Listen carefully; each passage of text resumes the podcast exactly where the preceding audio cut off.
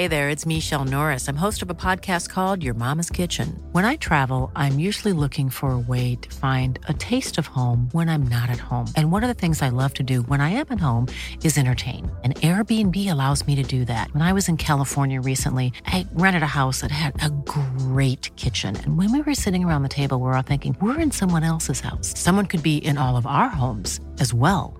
If you have a home, but you're not always at home, you have an Airbnb. Your home might be worth more than you think. Find out how much at airbnb.com/slash host.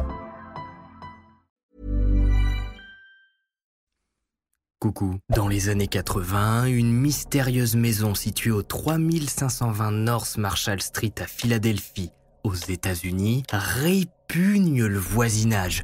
Une odeur de cadavre en ressort tout le monde a pris pour habitude de se boucher le nez en passant devant, voire même de prendre le trottoir d'en face. Le propriétaire, un certain Gary Ednick, est un homme discret, disant simplement que ses canalisations se bouchent régulièrement. C'est tout. Personne n'imagine à ce moment-là que dans le sous-sol de cette même maison sont retenues plusieurs femmes laissées à moitié affamées, vivant un véritable enfer chaque jour lorsque Gary descend leur rendre visite. Certaines n'ont pas survécu et sont malheureusement la cause de cette odeur pestilentielle qui embaume le quartier. Parce que oui, même cuit à la poêle ou au four, de la viande humaine, ça sent. Bienvenue pour une nouvelle HVF.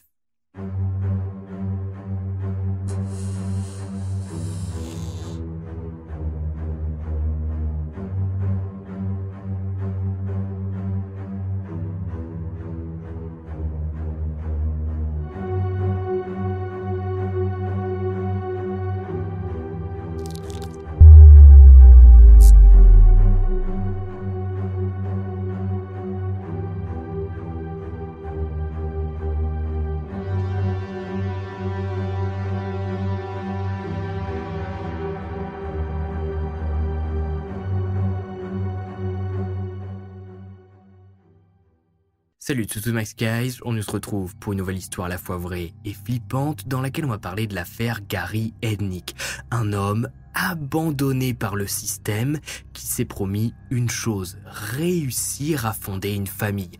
Il a déjà failli réussir par deux fois, mais à chaque fois sa femme a pris la fuite et le gamin qu'elle portait dans son ventre a été placé. Du coup, Gary a trouvé une solution radicale pour que ses futures femmes ne prennent pas la fuite. Aménager sa cave. L'histoire de Gary Ednick et de ses pauvres victimes est absolument sordide. Entre son enfance miséreuse, son adolescence marquée par la maladie mentale et son arrivée à l'âge adulte complètement abandonné par le système, l'histoire de Gary Ednick est très loin d'être facile à résumer. Alors installez-vous, n'oubliez pas de vous abonner. Et on est parti. L'entrée dans le sous-sol.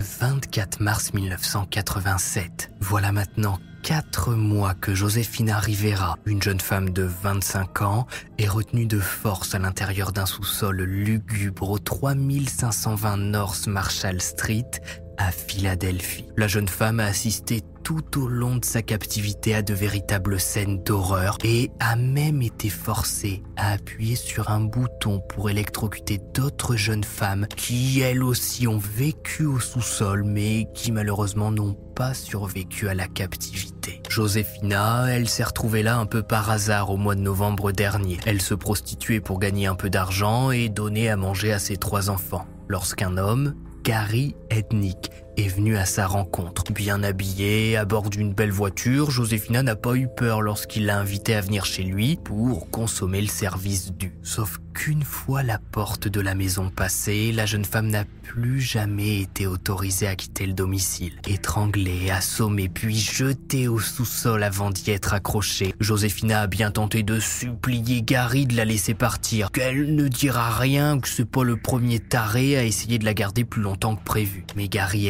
Ednick n'est pas comme tous les hommes. C'est un pervers qui a déjà été arrêté, condamné, relâché, interné en psychiatrie plusieurs fois et prêt à tout pour ne plus vivre seul et surtout pour avoir à sa disposition des femmes dont il va pouvoir abuser à sa guise. Au moment où elle est descendue pour la toute première fois dans ce sous-sol lugubre, Joséphina ne se doute pas une seule seconde de l'enfer qu'elle s'apprête à vivre, ni même qu'elle va se rendre complice d'actes de cruauté. Le sous-sol de Gary, c'est pas le genre de sous-sol qu'on a déjà pu voir dans une HVF, comme par exemple celle de Natasha Campouche où c'était carrément un bunker aménagé avec un lit, un lavabo, des toilettes, etc. Là non, il y a rien de tout ça, il y a pas de porte blindée.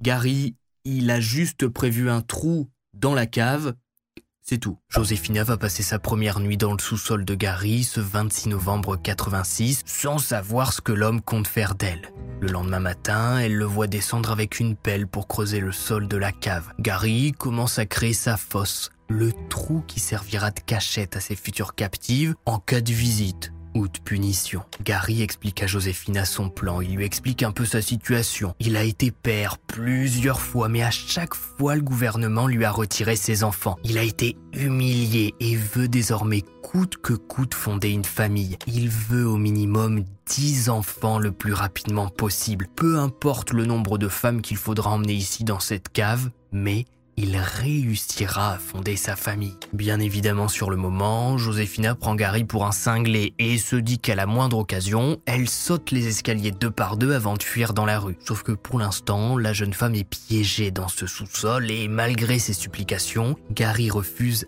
absolument de la laisser monter à l'étage. Joséphina n'a qu'une pauvre lumière qui clignote au-dessus d'elle pour ne pas vivre dans le noir total. Une semaine va passer. La jeune femme se dit toujours que le plan de Gary est sordide, qu'il n'arrivera pas à enlever d'autres femmes et qu'il va sûrement se faire prendre lors du prochain enlèvement.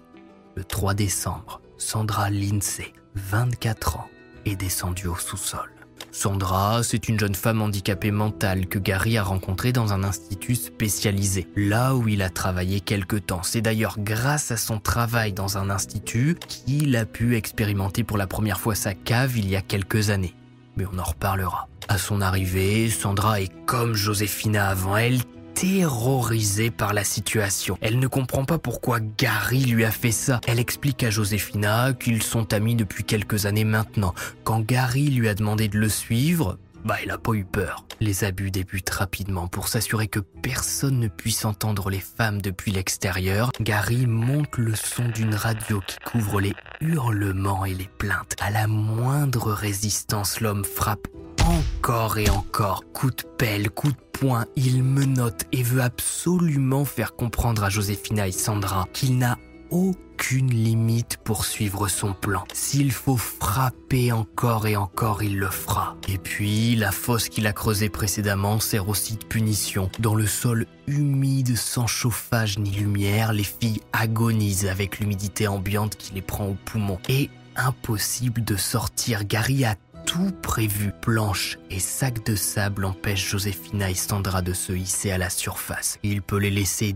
des heures là-dedans. Et comme chaque affaire de séquestration, en plus du fait d'être enfermé et abusé, un autre élément entre en jeu, la nourriture. Car ne sait pas faire à manger, il sert à Joséphina et Sandra de la nourriture immangeable, grassouillette comme pas possible pour, selon lui, bien nourrir le futur bébé qu'elles vont avoir dans leur ventre. Mais notre affaire aurait pu s'arrêter bien plus rapidement que prévu, bien avant que je ne vous présente l'enfance de Gary, ses pipi au lit, ses privations de nourriture avec son frère, ses crises de schizophrénie et sa secte qu'il a créée il y a dix ans maintenant. Puisque lorsque Gary enlève Sandra et la met dans sa cave, il est connu des proches de la jeune femme, parce que les deux sont amis depuis plusieurs années et Sandra vit en institut spécialisé pour personnes déficientes mentales. Et Gary va être suspect dans la disparition de Sandra parce que c'est lui qui va signer son autorisation de sortie et qui va partir officiellement avec elle de l'institut sans jamais la ramener. Après plusieurs jours de disparition, une équipe, alertée par l'institut, se rend au domicile de Gary qui dit ne rien savoir sur Sandra, qu'il l'a déposée près de l'établissement lors de sa dernière sortie, Et c'est tout. Sans mandat, les agents n'entrent pas, mais passent régulièrement pour savoir si Sandra est entrée en contact avec lui, que ses proches s'inquiètent et qu'ils aimeraient bien avoir des nouvelles. Terrorisé à l'idée que les flics puissent entrer chez lui et faire foirer tout son plan, Gary va forcer Sandra à écrire une fausse lettre euh, disant qu'elle s'est enfuie, qu'elle est heureuse et que tout le monde peut arrêter de la chercher. Le genre de lettre auquel personne ne croit et qui est immédiatement déposé des réceptions au commissariat du coin par la famille de la jeune femme. Malheureusement pour elle, Sandra est une jeune femme handicapée qui vit en institut spécialisé. Sa disparition n'intéresse pas grand monde et sa lettre signée par sa main arrange plus que tous les enquêteurs qui reclassent l'affaire non pas comme une disparition inquiétante, mais en fugue. Les enquêteurs, avant de classer l'affaire, vont prendre la peine de chercher dans leur base de données le nom de Gary Ednick, mais ils vont faire une faute d'orthographe qui va parasiter la recherche et ne rien faire ressortir. Si les agents mis sur l'affaire de disparition de Sandra avaient à ce moment-là simplement vérifié l'orthographe du nom de famille de Gary, ils auraient pu sauver la vie de Sandra et éviter qu'un total de six femmes ne prennent place à l'intérieur du sous-sol. Des antécédents, Gary en a, et ils sont bien plus qu'inquiétants. Qui est Gary? Gary Ednick, né le 22 novembre 1943 dans l'Ohio à Cleveland. Et son enfance est un peu compliquée. Il est le premier fils de Michael et Hélène Ednick. Deux ans après sa naissance, son petit frère Terry vient au monde. Les garçons sont élevés par un père ultra strict qui frappe à tout va ses gamins à la moindre contrariété, les humilie dès que possible. Michael n'avait pas envie de devenir père et de suivre l'ordre de l'époque qui dit qu'un gamin doit absolument naître rapidement dès que le couple se forme ou se marie, alors bah il lâche sa frustration sur Gary et Terry. Voyant que son couple ne tient pas du tout la route et que ses deux gamins sont malheureux, Hélène, la mère de famille, plonge peu à peu dans l'alcool au point de se ravager de plus en plus régulièrement pour assommer son esprit. En 1946, le père de Gary épuisé par la situation et voyant que sa femme plonge de plus en plus dans l'alcoolisme, décide de demander de l'aide aux services sociaux pour que l'État leur vienne en aide. Non, je déconne. Ils demandent le divorce, se barrent et laissent Gary et Terry aux mains de leur mère alcoolique. Super l'enfance. La situation va devenir tellement incontrôlable pour Hélène qui plonge de plus en plus dans une profonde dépression en plus de l'alcool que la mère va envoyer ses deux garçons chez leur père. Michael, qui après quatre mois d'absence a déjà refait sa vie et s'est même fiancé. On pourrait croire que ça y est, tout va bien aller pour les enfants.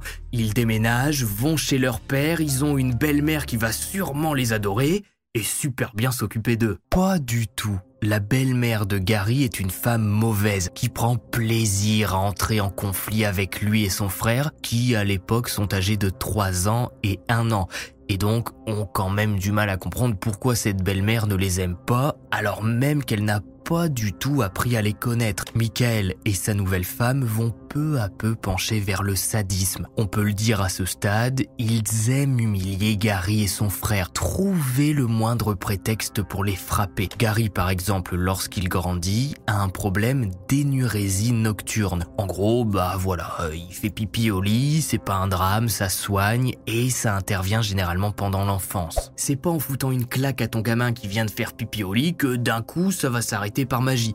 Mais ça, Michael, il a un petit peu de mal à comprendre et Gary, ses fuites nocturnes, il a surtout le malheur de les avoir pendant l'adolescence.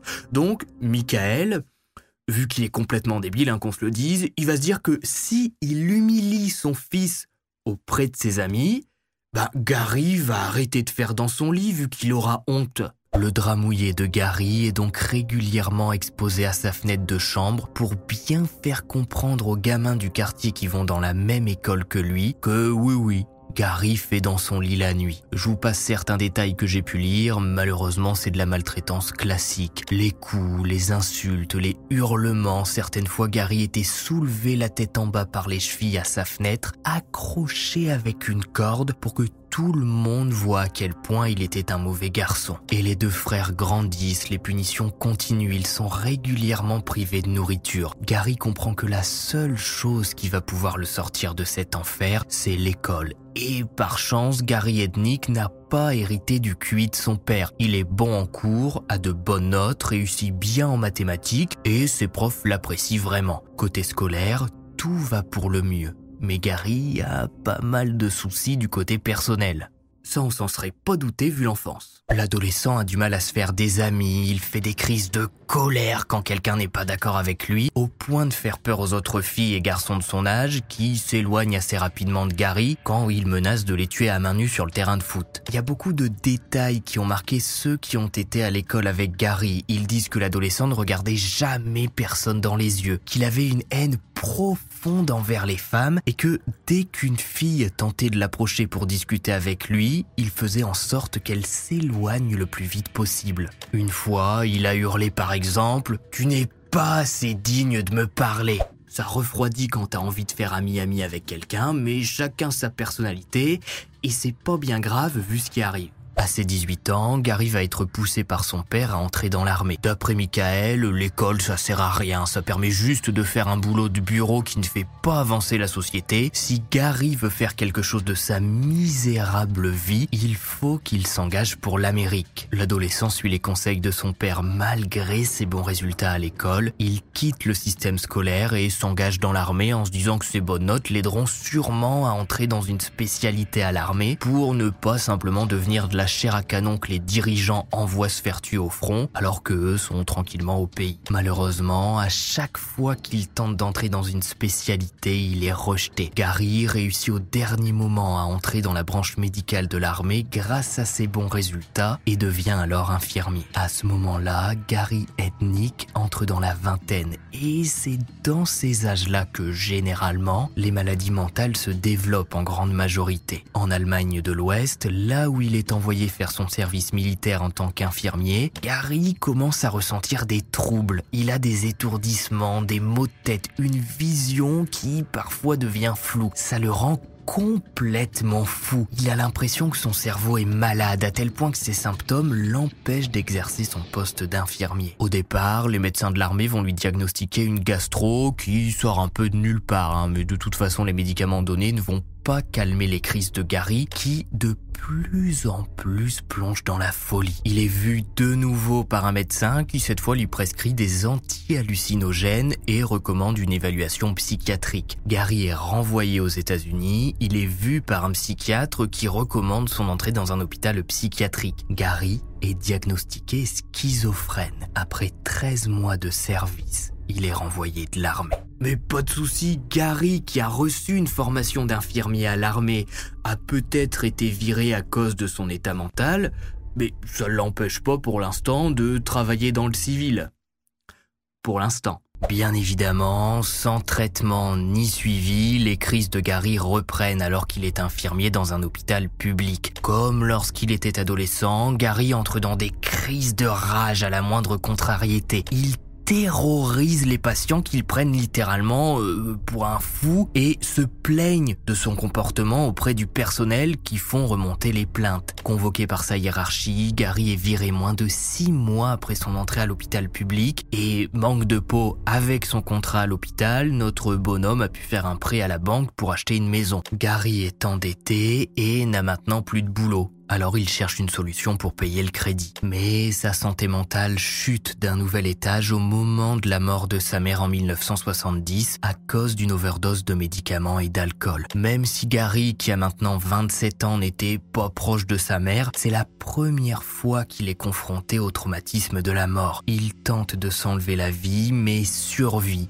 et de nouveau placé en hôpital psychiatrique. C'est dans cet hôpital, au milieu de sa chambre lugubre, bourré aux médicaments toute la journée, puisque bah, malheureusement à l'époque la psychiatrie se résume à droguer les patients, que Gary va commencer à avoir des visions. Il se prend pour un messager de Dieu et persuadé que sa mission sur Terre, c'est de créer une nouvelle église. À sa sortie de psychiatrie, il s'empresse d'aménager sa cave en pièce de réception pour ses futurs fidèles. Il nomme son culte l'Église unie des ministres de Dieu et il s'ordonne lui-même ministre, bien évidemment. Gary place 1500 dollars sur un compte d'investissement à la banque et commence sa recherche de fidèles. Il attire d'abord de pauvres gens qui errent dans la rue ou des personnes cherchant à faire partie d'une petite communauté pour se faire des amis et peu à peu le bouche à oreille se fait. Tous sont happé par le discours de Gary qui se déclare ministre de Dieu. Il dit que la position divine de Jésus est discutable et doit être minimisée. C'est le discours sectaire classique. Gary est le meilleur, Dieu lui a parlé, il a vu la lumière, il est plus crédible que Jésus, bla bla bla. Allez, un petit billet s'il vous plaît. Ça peut paraître bizarre qu'un type comme Gary réussisse à réunir autant de personnes dans sa cave pour son culte,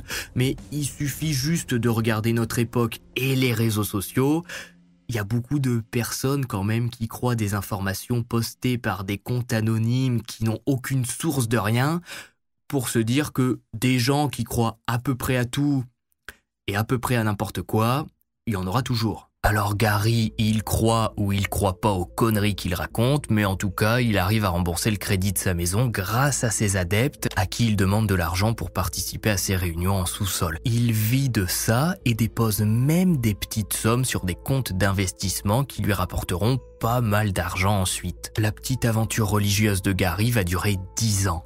Dix années pendant lesquelles Gary se fait discret, reste dans sa cave et attend tranquillement que ses fidèles viennent participer à ses messes après avoir déposé un petit billet à l'entrée bien évidemment. Au total, en dix ans, Gary va amasser pas moins de 500 000 dollars. Mais c'est bien beau d'avoir de l'argent, mais si la santé ne suit pas, bah ça sert à rien. Et dans le cas de Gary, ça se complique de plus en plus. À huis clos, il lutte contre ses démons. Depuis la mort de sa mère, il se sent plus seul que jamais. Il n'a plus de nouvelles de son père ni de son petit frère, qui lui aussi a tenté de se donner la mort plusieurs fois. Au total, Gary va essayer de quitter ce monde 13 fois 13 fois, il sera sauvé et emmené en psychiatrie pour quelques semaines avant d'être relâché. Alors, Gary se sent de nouveau seul et il se dit qu'avoir une petite amie pourrait l'aider à aller mieux, avoir la vie du bon côté. Alors peut-être qu'avoir une petite amie, ça va effectivement apporter un petit peu de bonheur dans sa vie,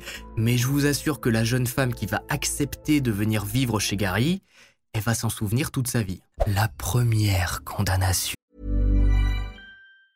Hiring for your small business? If you're not looking for professionals on LinkedIn, you're looking in the wrong place. That's like looking for your car keys in a fish tank.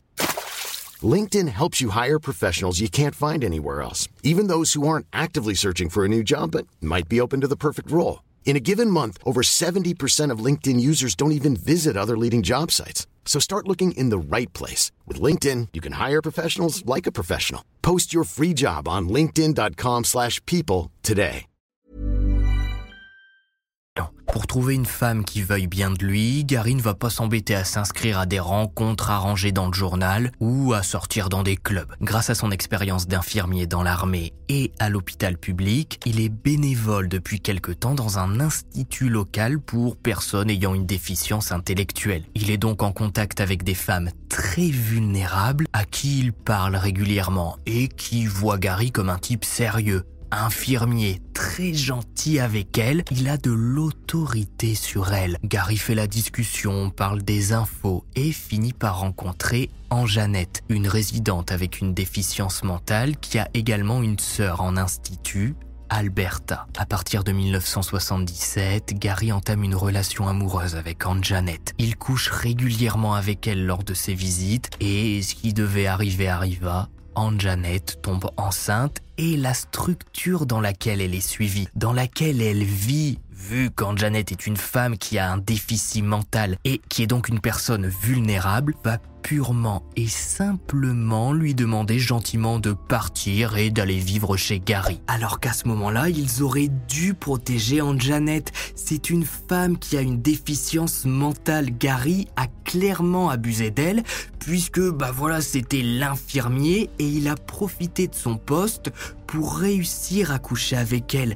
Gary aurait dû être viré de l'institut, signalé et bah la grossesse d'Anjanet aurait dû être assumée par son établissement plutôt que de l'envoyer vivre chez Gary Ednick. À partir du moment où Anjanet quitte son établissement et entre chez le futur père de son enfant, elle ne donne plus aucune nouvelle à sa sœur, Alberta, qui s'inquiète tout de suite pour elle. Et la sœur a bien raison, puisqu'au début chez Gary, tout se passe plus ou moins bien. L'homme n'a jamais vécu avec quelqu'un d'autre, qui plus est, une femme enceinte. Il est complètement débordé par la situation. Gary contrôle tout ce que Janet a le droit de boire ou manger. Lorsqu'il part de la maison, il verrouille systématiquement la porte d'entrée avec un cadenas pour être sûr que sa compagne ne prenne pas la fuite ou ne prenne aucun risque dehors. Inquiète pour sa sœur, Alberta va prévenir les infirmiers du fait que depuis quand Janet a été envoyée chez Gary, elle ne donne plus de nouvelles. Par chance, en faisant mes recherches, j'étais persuadé du contraire avant de trouver l'info. Alberta va être autorisée à sortir de l'établissement spécialisé avec un agent de police qui va se rendre avec elle au domicile de Gary et sortir en Janet de là. La femme demande à partir, explique que Gary contrôle tout et lui fait peur pendant ses crises de schizophrénie. Janet retrouve sa place dans l'établissement spécialisé et donnera naissance à une petite fille, Maxine, le 16 mars 1978, qui sera immédiatement placée en famille d'accueil, sa mère biologique n'ayant malheureusement pas les capacités mentales pour s'occuper d'elle en tant que nouveau-né. Alors malgré le fait qu'il est clairement séquestré en Janet, Gary est toujours autorisé à venir à l'institut, il voit les sœurs et va même réussir à signer une autorisation de sortie. Pour Alberta pour qu'elle puisse sortir de l'institut avec lui. Et comme d'habitude, les membres de l'institut spécialisé bah, vont dire à Alberta que allez, elle peut partir avec Gary, ça lui fera une petite balade. Sortie de l'établissement, conduite au domicile de Gary Ednick, Alberta va vivre un enfer. Elle qui a sorti sa sœur de là se retrouve à sa place. Gary veut se venger, c'est à cause d'elle s'il n'a plus en Janet chez lui, s'il ne peut pas élever son enfant. Et il sait quoi faire. La pauvre femme est emmenée à la cave, accrochée. Elle va passer dix jours à être affamée et agressée sexuellement. Dix jours pendant lesquels personne ne va s'inquiéter de son absence à l'institut spécialisé. Tout le monde s'en fout de ce qui peut arriver à Alberta, alors même que le nom de Gary et sur son papier de sortie et qu'il devait la ramener sous 24 heures. Finalement, une alerte finira par être émise par le personnel de l'établissement et un agent se rendra au domicile de Gary pour y découvrir Alberta, toujours enchaînée au sous-sol. Arrêté dans la foulée, Gary Ednick est alors accusé d'enlèvement d'agression sexuelle, de séquestration, de déviant et d'ingérence dans la garde d'une personne déficiente mentale. Ces antécédents psychiatriques vont peser dans le jugement puisque Gary, qui a donc été diagnostiqué schizophrène il y a quelques années maintenant, est condamné à trois ans de prison dans un établissement psychiatrique. Mais on connaît la psychiatrie des années 80, elle n'aide pas ses patients. Lors de ces crises, Gary est mis en camisole. Il est shooté aux médicaments. On ne l'aide pas à aller mieux ni à comprendre sa maladie. Et pendant ces trois ans en psychiatrie, Gary se monte la tête. Il n'a plus envie de vivre seul et se jure qu'à sa sortie de ce foutu hôpital, il aura une plusieurs femmes à sa disposition. Il répond à un maximum d'annonces de rencontres dans le journal et finit par être contacté par une certaine Betty, jeune femme de 22 ans qui habite aux Philippines et qui voit en Gary un bon moyen d'obtenir une carte de résident permanent aux États-Unis, lui permettant de vivre aux USA. Libéré de psychiatrie, Gary va s'acheter une nouvelle maison au 3520 North Marshall à Philadelphie. Le quartier est assez mal fréquenté, la maison n'est pas au top, mais Gary ne veut pas utiliser tout de suite l'argent de ses investissements à la banque qu'il a amassé pendant 10 ans lorsqu'il faisait des messes dans sa cave. C'est ici que Gary Ednick va écrire son histoire morbide. La maison achetée, Gary envoie un billet d'avion à Betty pour qu'elle vienne aux États-Unis et le couple se marie dans la foulée. La relation ne va pas durer bien longtemps puisque Betty est plus que malheureuse. Elle qui a toujours rêvé d'habiter aux États-Unis, de vivre le rêve américain, se retrouve en enfer. Gary l'humilie, la retient de force dans la maison. Il lui impose des relations avec les prostituées qu'il ramène chez lui certains soirs. Par chance, la jeune femme va réussir à entrer en contact avec d'autres Philippins qui sont installés à Philadelphie et elle va demander de l'aide après avoir réalisé qu'elle était enceinte de Gary. Des Philippins vont l'aider à trouver un nouveau logement, faire les documents administratifs, préparer au mieux sa grossesse. Une fois libérée du 3520 North Marshall, Betty demande le divorce et dépose plainte contre Gary, qui n'aura aucune répercussion. Betty vient des Philippines, elle s'est mariée avec un Américain moins d'un mois après son arrivée sur le territoire. Les flics considèrent qu'elle a simplement voulu obtenir les papiers, elle a joué elle a perdu. Six mois après son départ, Betty va donner naissance à son fils, Jesse John. Une deuxième femme venait de réussir à s'enfuir de son domicile. Pour la seconde fois, Gary avait été privé du bonheur d'être père. Si le fait de simplement fermer la porte à clé ou d'y mettre un cadenas ne fonctionne pas, alors il va passer à un autre plan et utiliser sa cave. Et s'il faut, il tuera. L'enfer absolu. Décembre. Voilà maintenant un mois que Josefina Rivera et Sandra Lindsay sont enfermées dans la cave de Gary à subir ses humeurs et ses abus. Les jeunes femmes n'ont eu aucune porte de sortie pour le moment et la situation empire dans cette cave humide avec un seul trou dans le sol pour toilette puisque le 22 décembre, Lisa Thomas, 19 ans, est descendu dans la cave, suivi quelques jours plus tard par Deborah Dudley, 23 ans. Lisa Thomas, Gary l'a rencontrée un peu par hasard alors qu'il était parti se balader en ville. Il l'a croisée alors qu'il était en voiture, s'est arrêté à sa hauteur et lui a proposé de faire un petit tour dans sa Cadillac après avoir vexé Lisa puisqu'il a pensé que c'était une prostituée et lui a demandé le prix de ses services. Lisa a accepté ses excuses et s'est laissée emporter par Gary qui lui a acheté des vêtements, l'a invité à manger dans un resto et l'a ramenée chez lui avant de l'étrangler et de la jeter à la cave. Deborah Dudley, quant à elle, se prostituait lorsqu'elle a accepté de monter avec Gary. Avec quatre femmes dans sa cave, Gary Ednick va devenir encore plus violent. Il a tellement peur que l'une d'entre elles ne réussisse à prendre la fuite qu'il les bat régulièrement, les abuse. Les femmes sont épuisées par la situation et perdent chaque jour qui passe un peu plus de force. Impossible de compter sur la nourriture pour survivre. Par souci d'économie, les burgers ont été remplacés par des croquettes pour chiens. Et Gary l'a bien remarqué que Joséphina, Sandra, Déborah et Lisa commençaient à être épuisées puisqu'ils n'hésitent pas, alors même que quatre femmes sont dans sa cave et peuvent se mettre à hurler à tout moment, à inviter des amis chez lui comme si tout était normal. Alors quand il est chez lui, Gary peut bien se rendre compte si les femmes font du bruit ou non. Mais quand il quitte la maison, comment être sûr qu'aucune d'entre elles n'appelle à l'aide depuis le sous-sol? Bah c'est simple, en faisant en sorte qu'elles n'entendent pas quand il s'absente. À l'aide d'un tournevis, Gary Ethnic va percer les tympans des jeunes femmes pour faire baisser leur audition et les blesser aux oreilles. Voilà, j'entre pas plus dans les détails, hein. je pense que c'est quand même assez glauque déjà de s'imaginer prendre un tournevis dans l'oreille bien enfoncé comme il faut. C'est du Gary Ednick. Deux semaines après l'enlèvement de Deborah, c'est Jacqueline Haskins, 18 ans, qui est jetée à la cave. Prostituée, elle a suivi Gary qui l'a piégée. Et personne ne recherche ces femmes disparues. On pourrait croire que cinq femmes qui disparaissent à peu près dans le même coin en seulement quelques mois, ça va faire paniquer les autorités.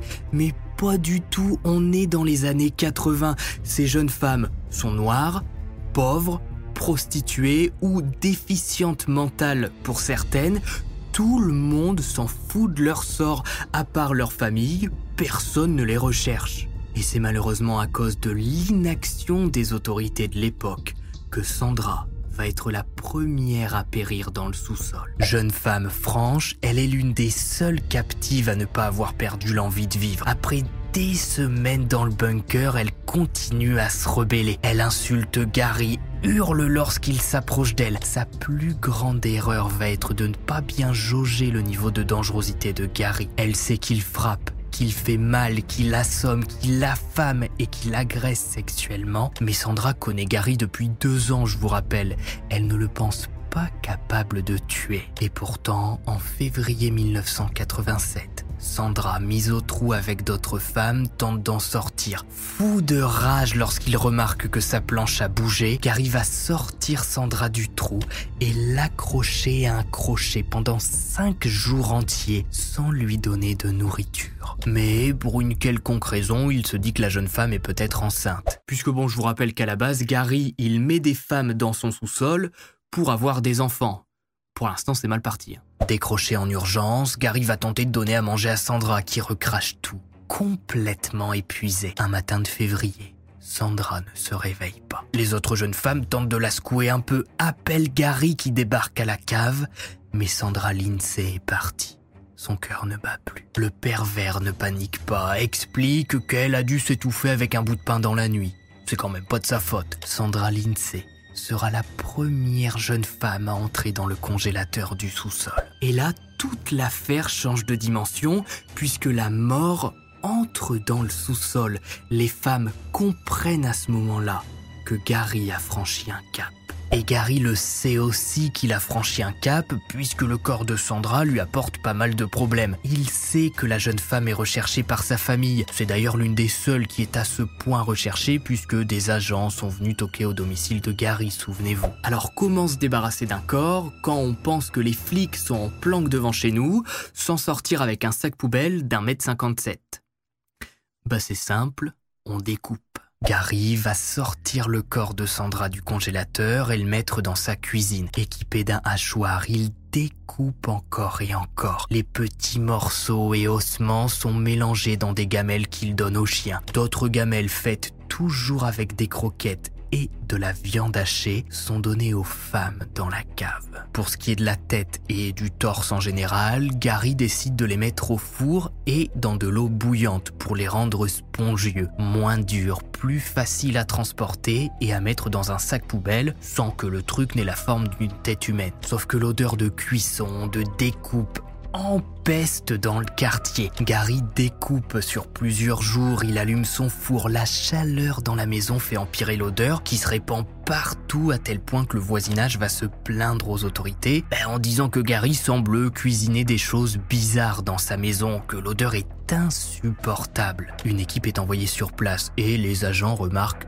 eux aussi l'odeur infecte qui émane de la maison. Mais Gary s'explique facilement. En fait, il était en train de faire la cuisine et bah, il a oublié un plat dans son four pendant qu'il faisait la sieste. C'est vrai, ça a cramé, c'est de sa faute, l'odeur qui a embaumé tout le quartier. Il est désolé, ça recommencera plus.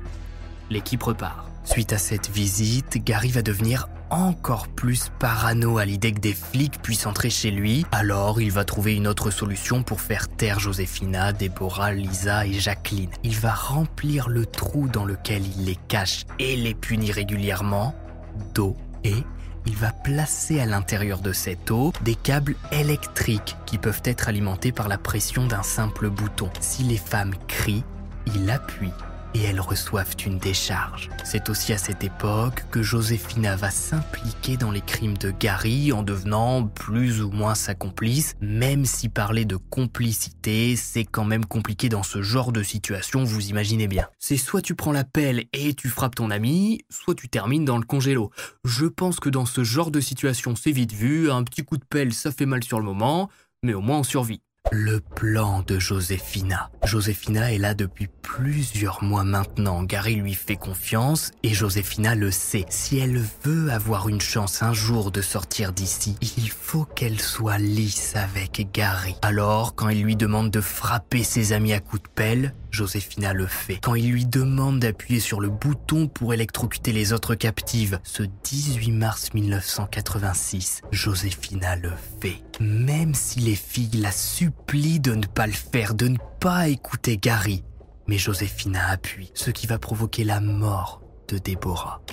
Toute l'horreur de la situation, Gary va demander à Joséphina de s'occuper de son corps, de la placer dans le congélateur. Après tout, c'est elle qui a appuyé sur le bouton, c'est elle qui a provoqué la mort de son ami. Plusieurs jours après sa mort, Déborah sera jetée dans la région de Pine Barrens dans le New Jersey, Gary ne voulant pas de nouveau affoler tout le quartier. En mars 1987, Joséphina a réussi à gagner la confiance de Gary. Elle est dans son sous-sol depuis longtemps, a survécu à tout un tas de trucs et l'a même aidé à se débarrasser du corps de Déborah. La jeune femme a de temps en temps l'autorisation de manger avec lui et elle l'a même aidé à mettre en confiance Agnès Adams, une prostituée de 24 ans pour qu'elle monte dans la voiture et fasse le boulot au domicile de Gary. Agnès, comme toutes les autres, est maintenant dans la cave. Mais Joséphina a une demande à la fin du mois. Elle voudrait pouvoir entrer en contact avec sa famille pour leur expliquer que tout va bien, qu'elle est en bonne santé et qu'elle n'a pas été enlevée. Et la jeune femme trouve un bel argument qui finit par convaincre Gary. Si il la laisse parler à ses proches, eh bien Joséphina accepte de l'aider à ramener d'autres jeunes femmes dans le sous-sol. Gary accepte ce 24 mars. Il dépose Joséphina près d'une station-service, pas loin de chez ses parents, pour qu'elle puisse aller toquer à leur porte. Il lui demande de revenir dans une demi-heure maximum.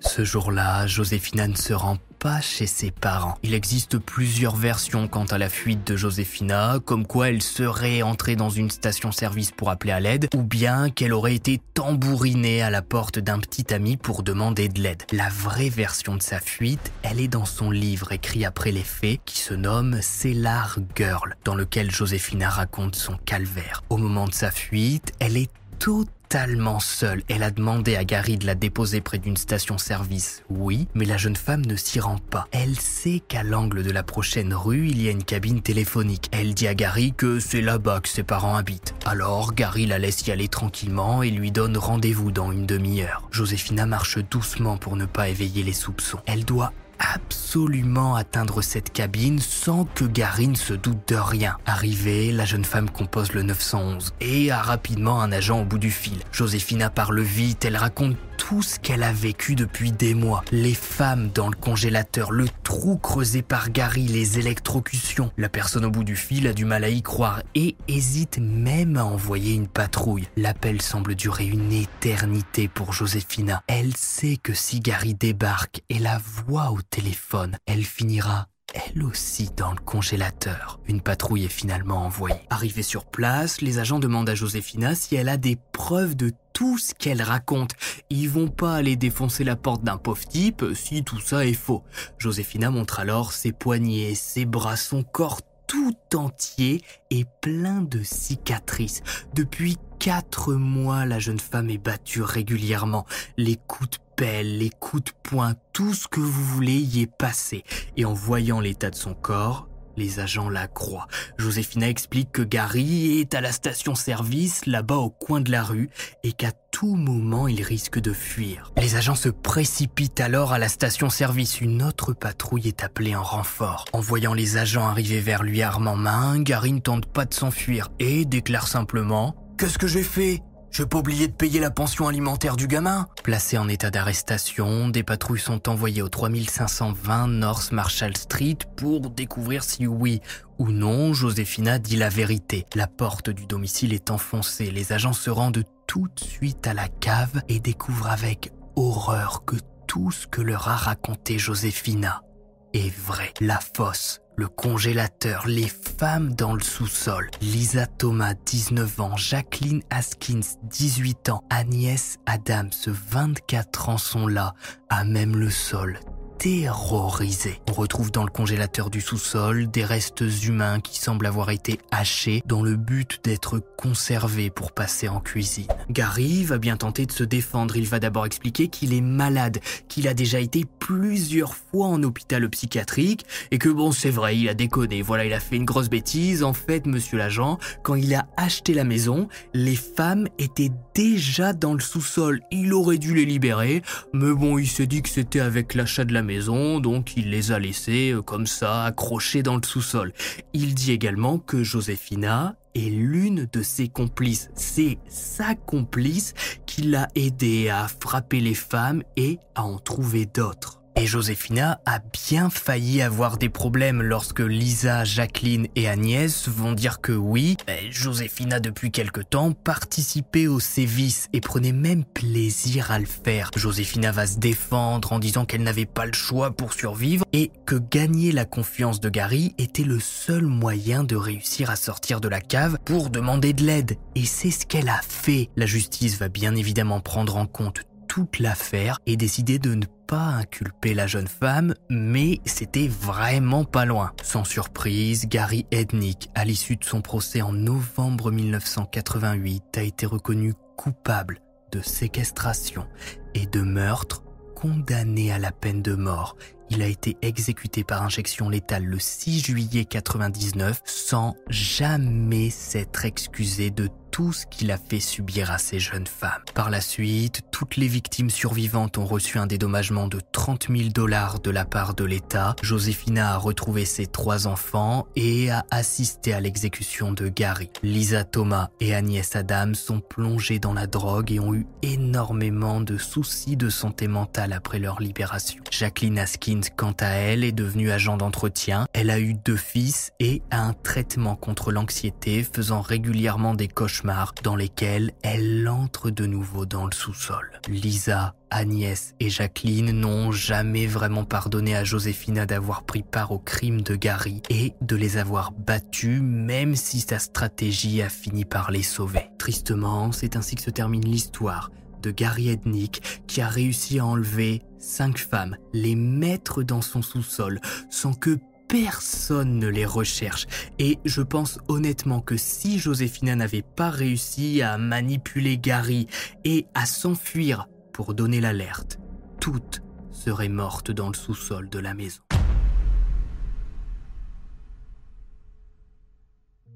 Si vous avez regardé cet âge jusqu'au bout, mettez sous-sol en commentaire. N'hésitez pas à me donner votre avis sur toute cette affaire. Même si je pense que pour une fois, on est sûr de qui est le coupable. Personnellement, je pense pas que Joséphina a réellement pris plaisir à frapper ses amis. Elle a sûrement fait ça pour survivre.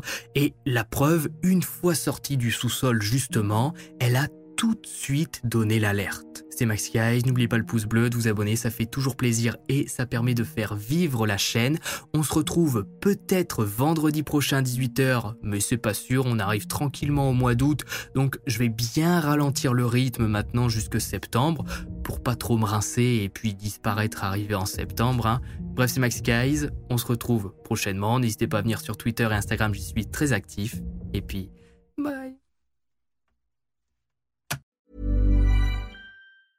Small details are big surfaces. Tight corners are odd shapes. Flat, rounded, textured, or tall. Whatever your next project, there's a spray paint pattern that's just right. Because Rust new Custom Spray 5 and 1 gives you control with five different spray patterns. So you can tackle nooks, crannies, edges, and curves without worrying about drips, runs, uneven coverage, or anything else. Custom Spray 5 and 1 only from Rustolium. When you make decisions for your company, you look for the no brainers. If you have a lot of mailing to do, stamps.com is the ultimate no brainer. Use the stamps.com mobile app to mail everything you need to keep your business running with up to 89% off USPS and UPS. Make the same no brainer decision as over 1 million other businesses with stamps.com. Use code PROGRAM for a special offer. That's stamps.com code program.